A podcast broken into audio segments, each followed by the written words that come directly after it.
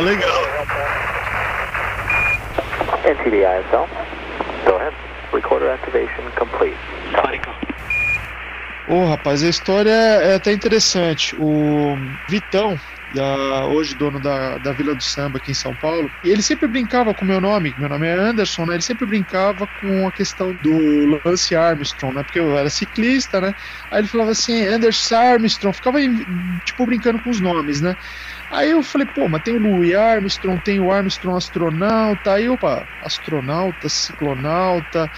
E acabou pegando, porque meu tio também falava, ó, o astronauta, quando eu colocava o capacete. Aí eu criei o personagem, o, o ciclonauta urbano. E eu viajava, como eu viajava muito nas ideias, até que a- o, o nome ciclonauta ficou interessante. E, o- e os poucos seguidores gostavam muito, porque eu levava mais na base do humor e tal, essas histórias, né? Então vamos conversar e contar sobre suas pedaladas em São Paulo, cicloativismo e essas histórias inusitadas. Opa, que honra, hein? Se ajeita aí nessa ciclonave. O Bicicleta e Companhia de hoje é com o Ciclonauta Urbano. Anderson, Uhum. refaz aí o contato com Houston e a gente solta a vinheta daqui. Alô, é da Terra. Ô, ô, Ok, Houston. ciclonauta tentando entrar em contato. Como? NTD ISL. Go ahead. Recorder activation complete. 10, 9, ignition sequence start. 6, 5, 4, 3, 2, 1, 0. All engine running. Liftoff. We have a liftoff. 32 minutes past the hour. Liftoff on Apollo 11. Opa, vamos lá. Bicicleta e Companhia.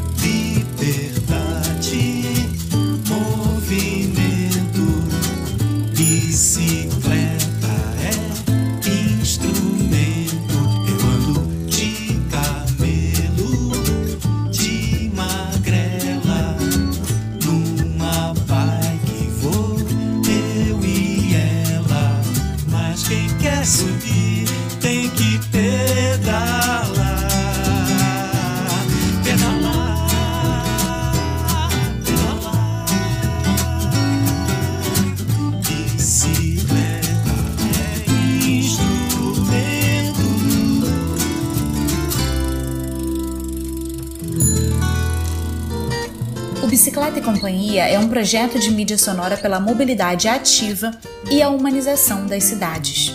Tem a colaboração voluntária de estudantes de comunicação da UF, Universidade Federal Fluminense, sediada em Niterói, Brasil. Nós estamos no ar pela Rádio Sons do Sul, todas as quintas-feiras, às quatro da tarde no Brasil e às oito da noite em Portugal.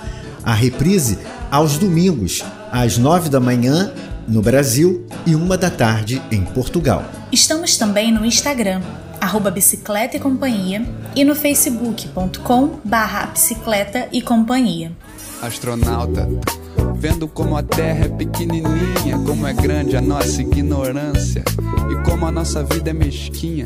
A gente aqui no bagaço, morrendo de cansaço, de tanto lutar por algum espaço. E você, com todo esse espaço na mão, querendo voltar aqui pro chão. Ah, não, meu irmão, qual é a tua? Que bicho te mordeu aí na lua? Eu vou pro mundo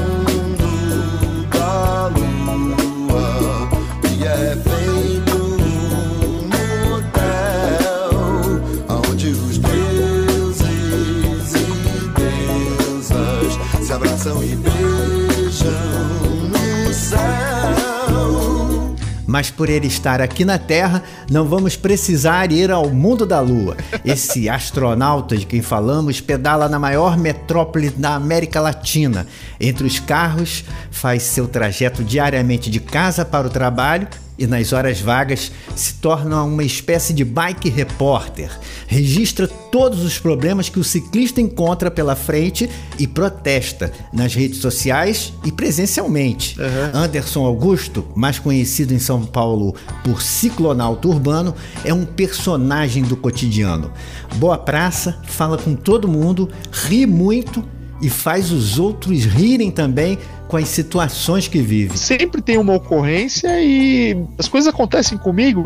Acho, acho que eu atraio algumas coisas é, das mais inusitadas pro, pro meu lado.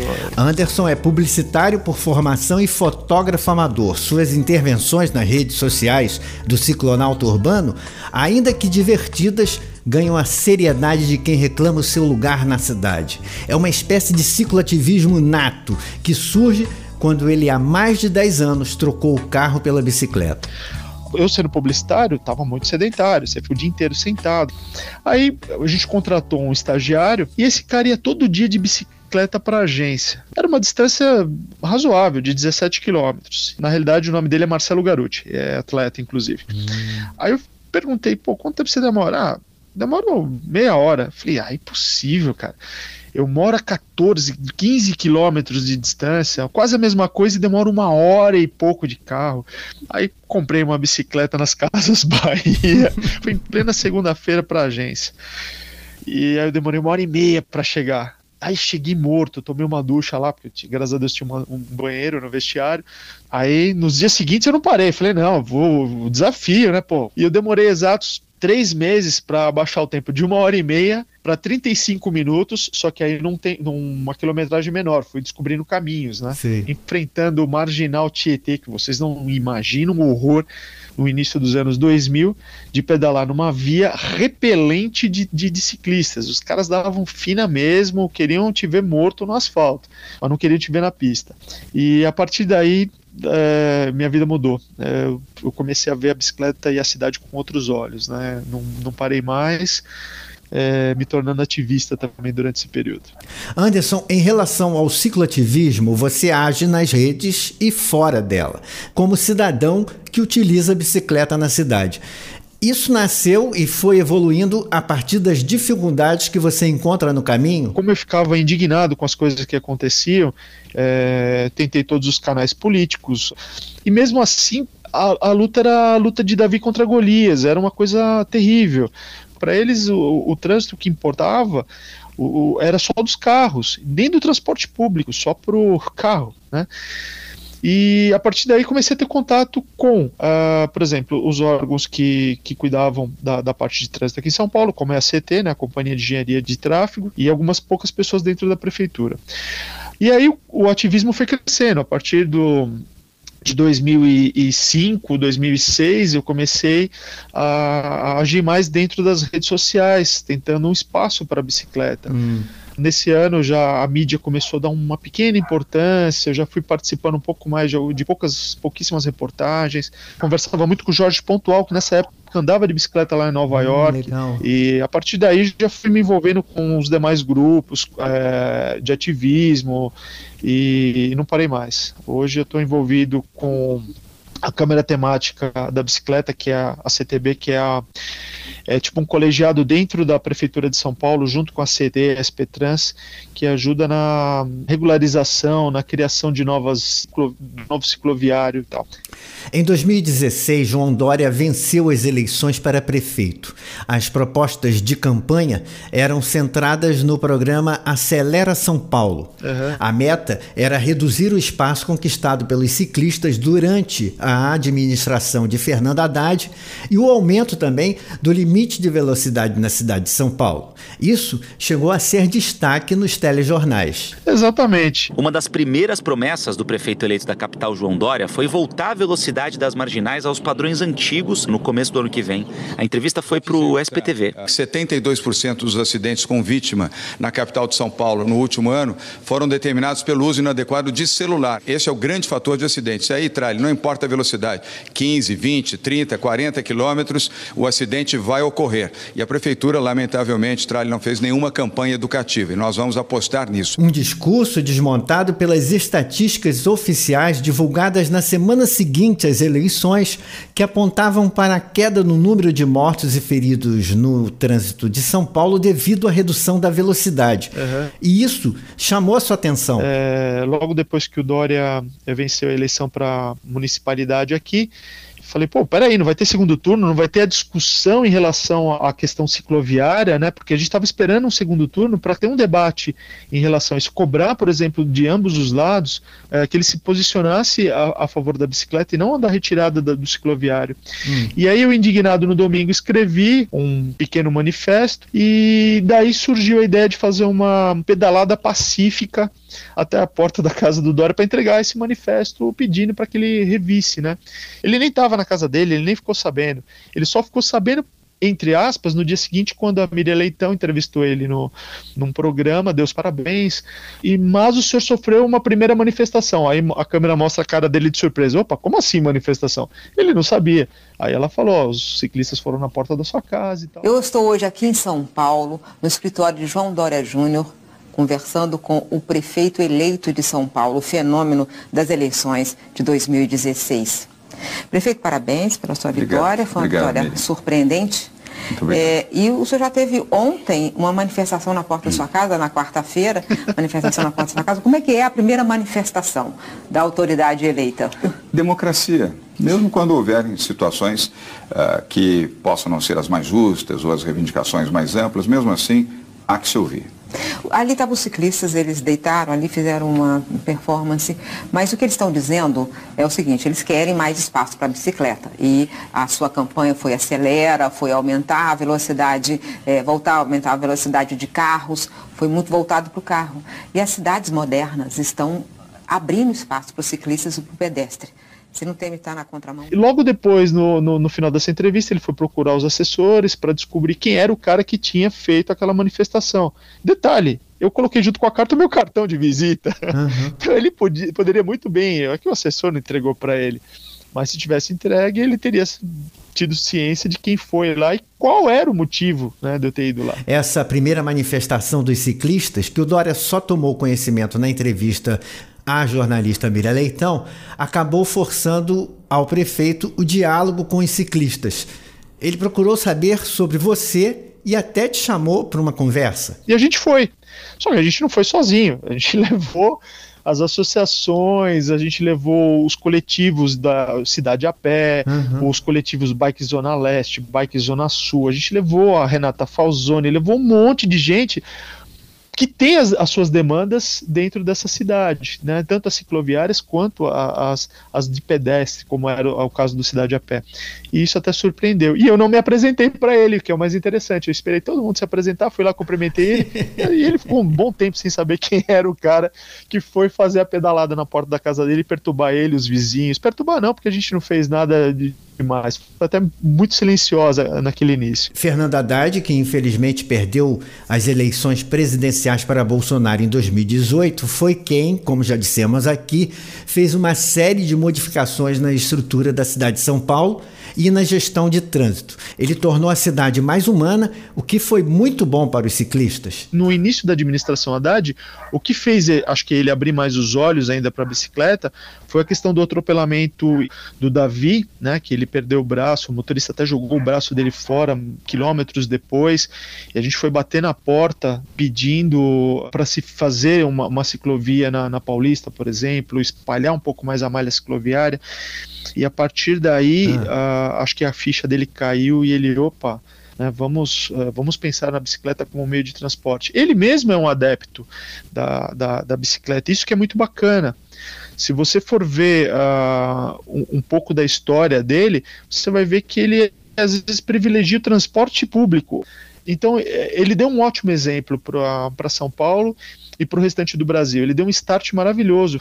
Onde já se viu Aqui no Brasil, né, você vê um político do porte dele andar de ônibus, né, de, de, de, bicicleta, de se deslocar de bicicleta. E ele próprio, Fernando Haddad, quando esteve aqui na UF, em Niterói, para um debate sobre os 100 anos da Revolução Russa, conversou com a gente do Bicicleta e Companhia e falou que tudo que ele fez na administração da Prefeitura de São Paulo foi ouvir os ciclativistas. Ele fez questão de dizer que os méritos eram todos dos ciclistas paulistanos uhum. que já reivindicavam há anos mais segurança nas vias da cidade. A Renata Falzoni estava brigando praticamente desde a década de 80 pelo cicloviário, né? Batalhadora pela questão da bicicleta. praticamente conquistou o espaço para a gente dentro da, da CTB, Sei, do sei. Código de Trânsito Brasileiro, na década de 90, quando ela fez aquela pedalada São Paulo-Brasília, passando por Rio de Janeiro e tudo mais, e foi regimentando o pessoal no caminho. Ela foi uma da- da- das grandes precursoras dessa história toda, né? Inclusive uma das precursoras dos, dos grupos de pedal noturno que hoje invadiram o mundo, né? Saíram de, São Paulo para o mundo.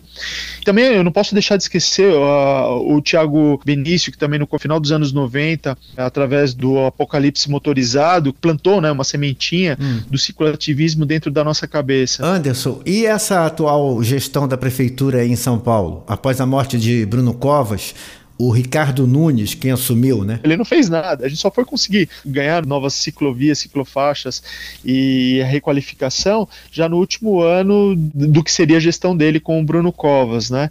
Mas houve sim um retrocesso quando ele, quando ele ganhou. A, a- a gente ainda estava tentando voltar num patamar anterior. Entendi. A gente espera que nessa gestão atual, que eles nos prometeram um número irrisório de 300 quilômetros até 2022 e depois mais 300 quilômetros.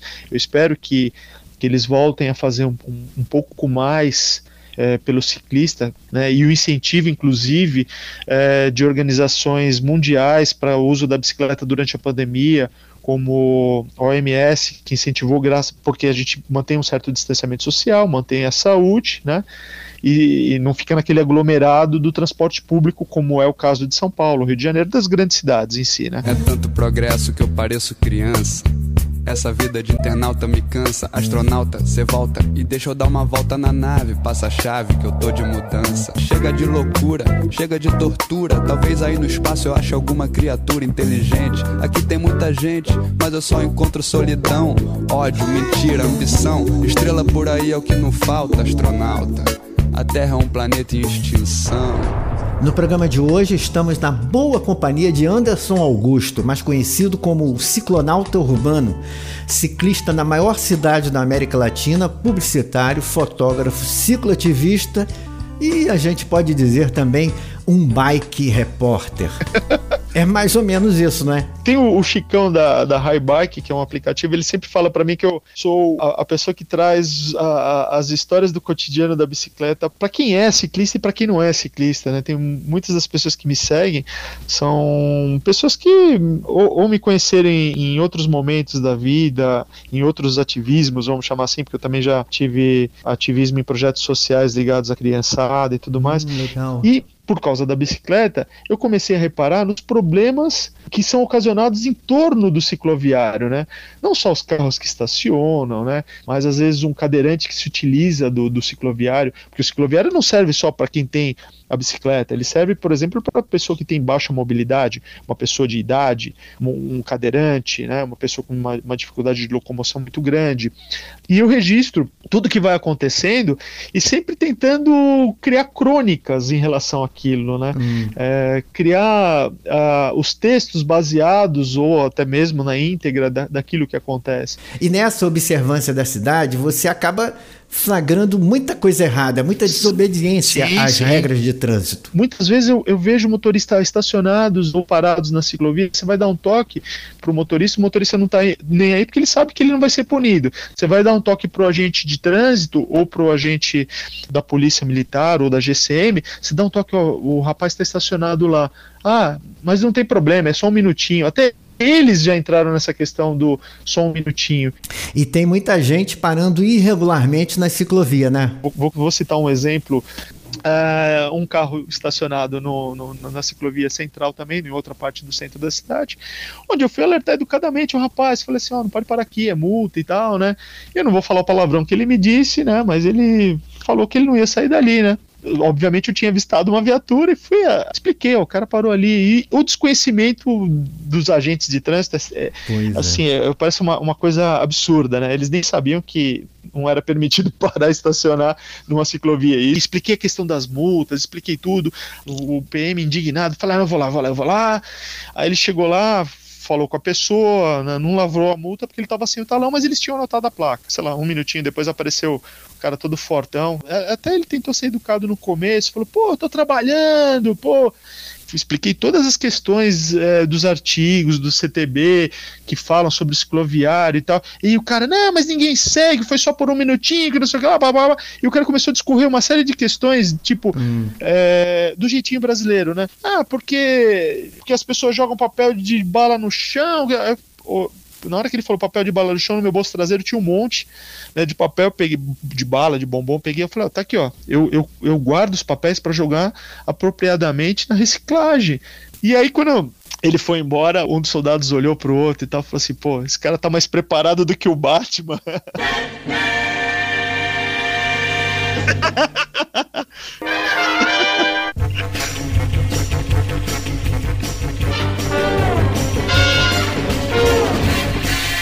Você leva muita coisa mesmo no cinto de utilidades, Batman? Exatamente. Minha mochila tem de tudo, né?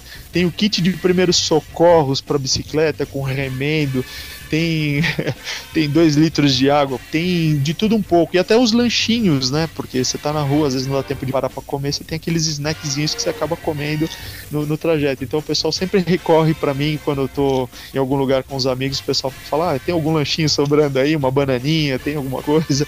Então acho que por, por essas e outras o, o- o título de, de Batman caiu bem nesse dia. E nessa loucura de pedalar e reportar, você tenta dialogar com os motoristas sobre uma coisa ou outra que às vezes a pessoa nem percebe, mas que está errado. E que pode dar origem a alguma coisa grave no trânsito. Nessas situações, você nunca sofreu uma tentativa de agressão? Nossa, quantas vezes? Mas eu sempre tento trazer o bom humor ou o questionamento, fazendo com que a pessoa pare e pense que aquela atitude dela tá totalmente fora do comum, né? Apesar de eu ter 1,85m e tal, do meu porte, cara, eu não meto medo nem no chihuahua. O chihuahua me morde, é capaz, porque eu não vou, tipo, ser agressivo com, com, com ninguém no trânsito. Olha ele aí, o Chihuahua. E pegou, e pegou. Rapaz, você tá rindo? Essa coisinha tem um nome que é o maior trava-língua. Eu nem vou repetir. Só para ilustrar essa situação de violência né, no trânsito, estava me deslocando lá por volta de uma, uma da manhã, mais ou menos, para uma avenida que tem quatro pistas de cada lado. É uma avenida larga, num horário onde já não tinha mais nenhum carro passando. E o taxista veio justamente para cima Entendi. de mim na via e chegou muito próximo, o retrovisor quase pegou em mim. Aí eu levantei os braços e falei: Meu, você tá maluco? Que não sei o que lá. O cara freou a questão de uns 20 metros mais, mais à frente, levantou o braço para fora do carro com uma arma na mão. Aí eu freiei e falei: Vai com Deus, amor. E obviamente, né, liguei pro 190 e tudo mais. E no 90 ele falou assim: Ele atirou? Eu falei: Não. Então tá bom, você tá vivo. Eu falei: "Ô, Obrigado, hein? Valeu. Belo incentivo. Então, por essas e outras, eu acho que não vale a pena a gente brigar. É, também concordo com você. Ainda mais nós que vivemos na pátria armada Brasil. Tem que todo mundo comprar fuzil, pô. Ter um idiota, ah, tem que comprar é feijão. Cara, você não quer comprar fuzil, não enche o saco quem quer comprar. Olha que absurdo, né? Mas essa coisa da violência, será que ela não tem origem no próprio trânsito, que acaba se tornando estressante para todo mundo? A correria, a falta de paciência com os outros? O estresse da cidade de São Paulo acho que induz a isso. Né? As pessoas não param para pensar por que, que eu vou me estressar com o ciclista se, se daqui um minuto eu já ultrapassei ele eu não vou ver ele, ou o contrário. Mas sim, é, uma- é de uma pequena parcela da população. Ela já foi maior, bem maior. tá? A- Às vezes a gente parando uma- um pouco mais na frente no semáforo e falando: Minha senhora, ou meu senhor, você tá errado. Eu não tô nem tanto no meio da faixa, que seria minha obrigação usar o meio da faixa. Eu tô quase na sarjeta. Sua passagem poderia me causar um desequilíbrio, poderia ser atropelado, poderia ser seu filho, poderia ser seu marido, poderia ser, Uhum. sei lá, um parente seu, e você faz isso. Poxa, você não viu que você ultrapassou e você ficou parado, e eu ultrapassei vocês e não atrapalhei mais ninguém. Então a, a- gente tem que usar esses argumentos para tentar desmontar esse estresse das pessoas. Só que a maior parte das pessoas não querem ouvir o seu relato. Elas querem saber que tá- você está tomando um direito delas. Mal sabe elas que o nosso direito também está ali. E que e nós somos a- a- um dos elos mais frágeis dessa cadeia. Primeiro o pedestre, depois nós, depois vem os motociclistas e assim por diante. E o ritmo de São Paulo já é tão louco, não precisa a gente colocar mais gasolina nessa chama. E aí, só para complementar, para você ver até onde o estresse vai. Domingo de manhã, 6 horas da manhã, né? Estou eu e mais dois amigos voltando ali na Zona Norte, né? Ah, 6 horas da manhã. numa pista também que tem quatro vias, sendo que não estava passando nenhum carro. Vem um ônibus numa subida, né? Tá- A gente tinha, tinha deixado praticamente metade da, da primeira via vazia, né? E o ônibus vai e me passa a menos de um palmo do meu amigo que estava na frente, o micro-ônibus. E no- numa subida, sendo que tinha as outras três pistas vazias. Aí falei pra eles, e falei, não, não, vou atrás, vou atrás, vou, vou conver-" E sorte que o semáforo tava fechado pra ele. Cheguei, bati no vidro, ele não olhava, não olhava, eu bati no vidro, senhor, o senhor quase matou meu amigo ali. Aí ele abriu, é, tá vendo? Vocês estão me estressando aí seis horas da manhã. Ele não falou seis horas, né? Falou assim, agora vocês estão me estressando, que não sei o que lá. Falei, poxa, domingo, deve ser uma das primeiras viagens que o cara tá fazendo. E o cara já tá estressado. Então, pra você ver aonde chega o ponto do do estresse do paulistano. São Paulo, amor e poder. Santidade urbana, intensidade humana. Dispersão, concentração de tudo que se anula. Reforçando a afirmação de vida, ebulição. Vida, ebulição. São partida, são putada, são porrada, são pilhada, são partida, são por quê? Chama pra si toda a responsa de ser a maior cidade desse país. Mega cidade da América do Sul. Parente urbana de um clube de cidades gigantescas, priminhas entre si, totalmente poluídas com excessiva humanidade. No eterno cinema da visão paulista, tá tudo engarrafado como cão engabelado pela chifra da inocência fulminante do olhar que vê São Paulo com a força da palavra muito, com a força da palavra tudo, com a força da palavra urbano, com a força da palavra humano. É. Na contramão da violência, um amador cinegrafista tão singelo só registra o que é paz, o que é carinho, o que é sincero, o que é pacato, o que é oásis na cidade sitiada pela força negativa social. Passando pelo minhocão, atravessando o brega runner de edifícios paredão. E a criança tá olhando o Tietê. E a velhinha tá cantando na Paulista. E o velhinho tá chorando no Anhangabaú. E o mendigo tá dançando na Consolação. No umbigo tropical do Atlas Nacional. Um santo desgarrado industrial.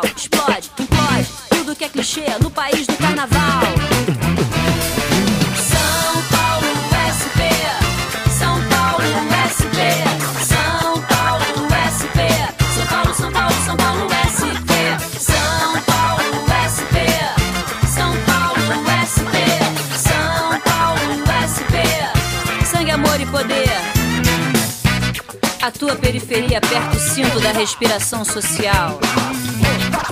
São Paulo tem pra todo mundo, mas não tem pra ninguém.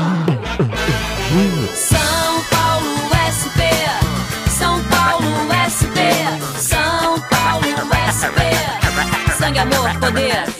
Essa música da Fernanda Abreu traduz bem o que é São Paulo e o seu dilema entre urbano e humano.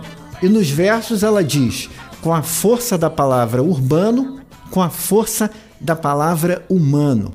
Na contramão da violência, um amador cinegrafista, o nosso ciclonauta, tão singelo, só registra o que é paz, o que é carinho, o que é sincero, o que é pacato, o que é oásis na cidade sitiada pela força negativa social. Sim, sim. Anderson, é também isso que você retrata de São Paulo. Apesar de toda a explosão, a cidade também tem coisas boas. Pô, isso que é muito bacana. A gente, eu, eu falo sempre dos perrengues, mas também não deixo de falar das coisas boas que, que, a, que a bicicleta nos, no- nos ocasiona, né?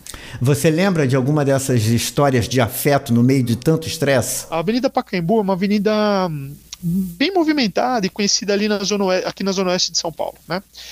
Ah, ela não tem um trechinho entre a Barra Funda e o, e, o, e o meio dela, né? Ela não tem um trecho cicloviário, então você tem que enfrentar o trânsito. E nesse dia eu tava pedalando, eu precisava ir, ir para o outro lado da, de São Paulo. E nisso eu vejo que tem um carro atrás de mim, um taxista. Eu falei, pronto, o cara vai me atropelar, eu vou virar farelo, eu vou ilustrar aqui uma faixa de pedestre, né? Vai, vai ficar tudo pintadinho de vermelho, né? Ah, e não, o cara manteve a, mesma velocidade que eu tava, por volta de 30 km ou 35 no máximo. E, e detalhe, ninguém ultrapassou o cara. E aí, quando eu cheguei em cima já da ciclovia que eu atravessei, aí ele demorou um tempinho, ultrapassou, buzinou e falou: boa pedalada aí. Falei, pô, valeu, obrigado. Taxista assim não é, em São Paulo é raro. Aí mais pra frente, no, no outro semáforo, eu parei. E aí o cara, não, eu também sou ciclista. Falei, pô, que bacana, obrigado. Ele falou, não, a gente tem que respeitar o ciclista, porque você tá fazendo um bem pra cidade. E foi muito bacana. Mas isso é um exemplo, tem vários, né, de pessoas que cruzam o nosso caminho, que buzinam e mandam beijinhos e tal, e, e que incentivam a gente a pedalar. É, isso é muito bacana. São Paulo tem esse lado menor, mas tem esse lado do humor à bicicleta, o amor à bicicleta, né, do convívio em paz, né, com ela. Não é a primeira vez que você fala aqui na entrevista de situações com taxistas. A gente sabe que não são todos, mas eles, pela pressão uhum. de estarem fazendo do próprio trânsito o seu trabalho, acabam se estressando mais, eu acho. Exato. Tem também aquela situação que mesmo não sendo tão afável, acaba se tornando cômica? Nossa senhora, todo dia tem situação cômica, né? Mas assim, você me pegou porque é, eu considero todo dia uma, uma situação cômica. É, o dia que tinham inaugurado uma recém-ciclovia próximo da minha casa, numa avenida larga, né? Eu tô pedalando. Não tava sentado, tava pedalando rápido. E nisso veio um taxista tava com o bração de fora, que não é permitido no Código de Trânsito Brasileiro o cara dirigir com o braço para fora. E o cara tava acompanhando praticamente eu ali, né? Em um dado momento eu vejo que o, a mão dele balançou, né? Tipo, para fora e para dentro. Eu percebi isso com um rabo do olho, né? E aí eu Falei, pô, o cara queria passar a mão na minha bunda, cara. Que absurdo, né? Os caras têm fetiche de querer atropelar o ciclista, mas passar a mão na bunda não, né? É muito, né? Vai que eu goste, sei lá, né? Aí acelerei mais ainda, só que dá aquela cansada, eu fui sentar. Aí no que eu sentei, eu senti um, tipo, um, um, uma picada de agulha né, na bunda. Ai! Aí sentei de novo, aí passei a mão, senti umas taxinhas no, no selim. Aí eu olhei e tal, um monte de taxinha ainda, né? Tipo, não tinha saído do banco. Aí eu falei, filho da mãe, o cara não queria passar a mão na minha bunda, não era amor, não, era ódio. E aí o cara, quando eu ele percebeu que eu tinha visto as taxinhas, que eu ia sair da ciclovia para ir tirar satisfação com ele. Rapaz, esse cara virou, é, acho que o maior piloto de Fórmula 1 de todos os tempos. O cara conseguiu passar entre todos os carros e foi desviando. Ele entrou numa outra avenida que já estava vazia e foi embora. Eu não consegui alcançar ele eu não decorei a placa para depois mandar um bilhete de amor para ele, falando na próxima vez você passa a mão na bunda, né? Não joga a taxinha para chamar minha atenção, né? Roda, roda, vira, solta, roda, vem, e passar a mão na bunda, ainda não comi ninguém. Roda, roda, vira, solta, roda, vem, neste raio de suruba. Já me passaram a mão na bunda, eu ainda não comi ninguém. Você é um colecionador de coisas assim, né? É, assim, é aquela a velha lei de Murphy, né? Se tem alguma coisa de errado, ela vai acontecer comigo, né? Se tem cacos de vidro, todo mundo passou e ninguém furou o pneu, vai furar comigo. É, era sempre assim comigo, né? Por exemplo, eu, eu tô indo, sei lá, comprar água em algum lugar, que eu tô morrendo de sede, eu chego lá, foi vendido o último litro de água para alguém que estava na minha frente. Então eu sempre brinco com essas situações, né? Então no final das contas, é, todo mundo já, já sabe. Se tiver que acontecer alguma coisa, vai acontecer com eles. Já se preparem para rir, porque é, é, sempre alguma coisa hilariante ou terrível que acontece, acontece comigo, né? Alguma coisa acontece no meu coração que só quando cruza Ipiranga, Avenida São João. É que quando eu cheguei por aqui eu nada entendi. Da dura poesia concreta de suas esquinas, da deselegância discreta de suas meninas. Alguma, alguma coisa acontece no meu coração.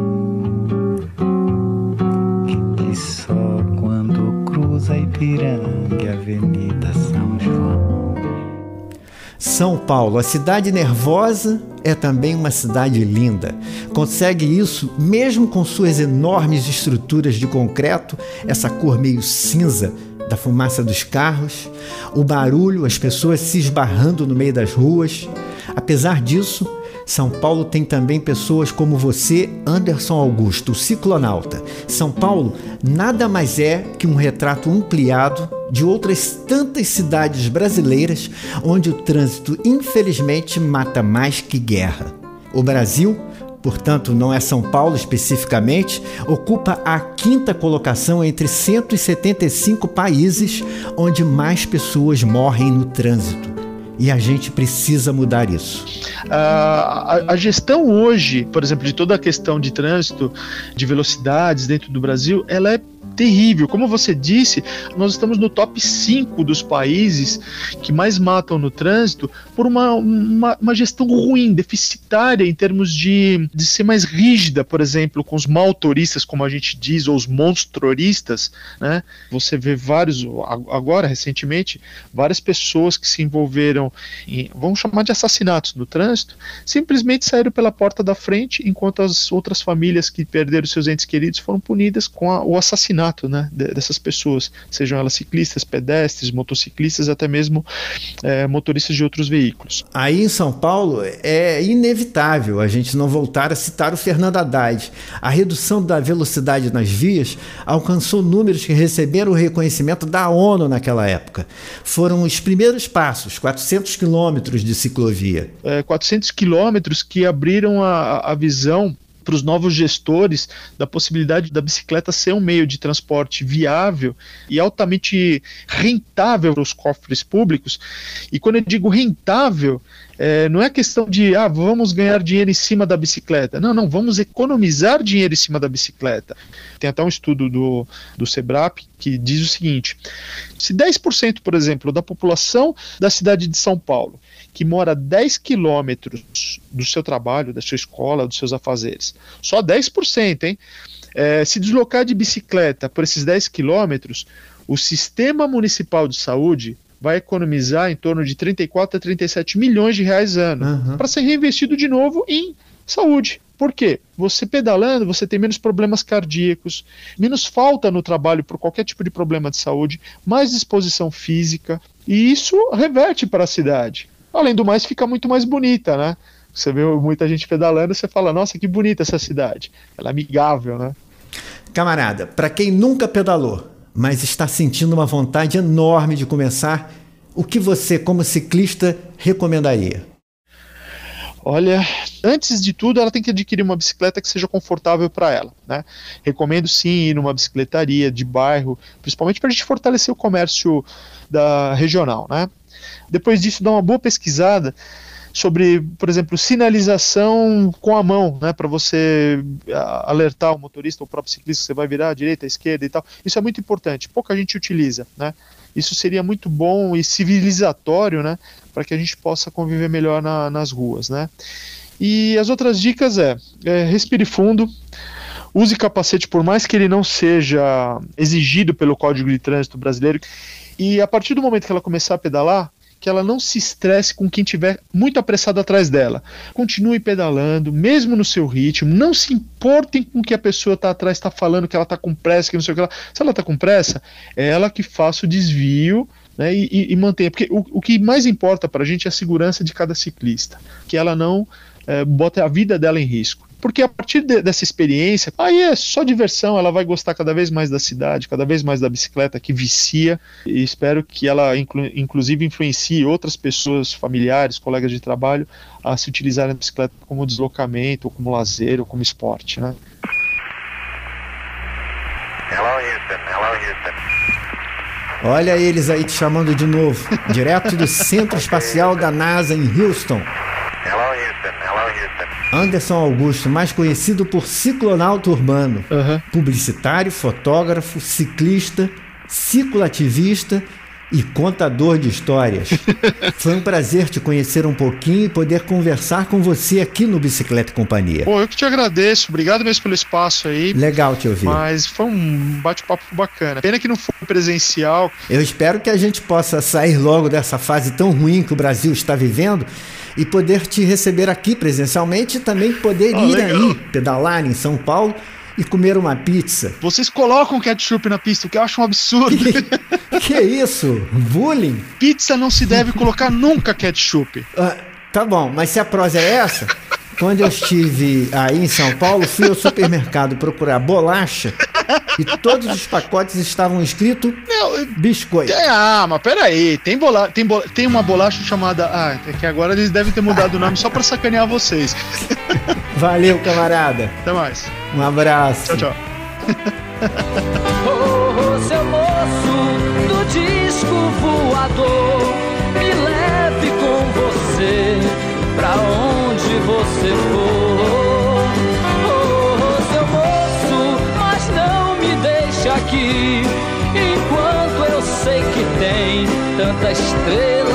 Por aí.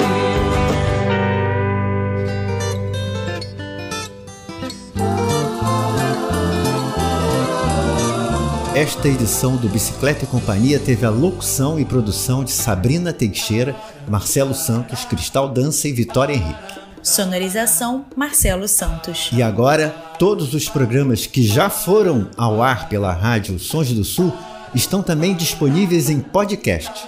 E toda segunda-feira, a edição da semana, depois da reprise de domingo, também vai estar disponível. Para saber como ouvir, acesse as nossas redes sociais facebook.com barra bicicleta e companhia e no arroba bicicleta e companhia no Instagram. Bicicleta e Companhia.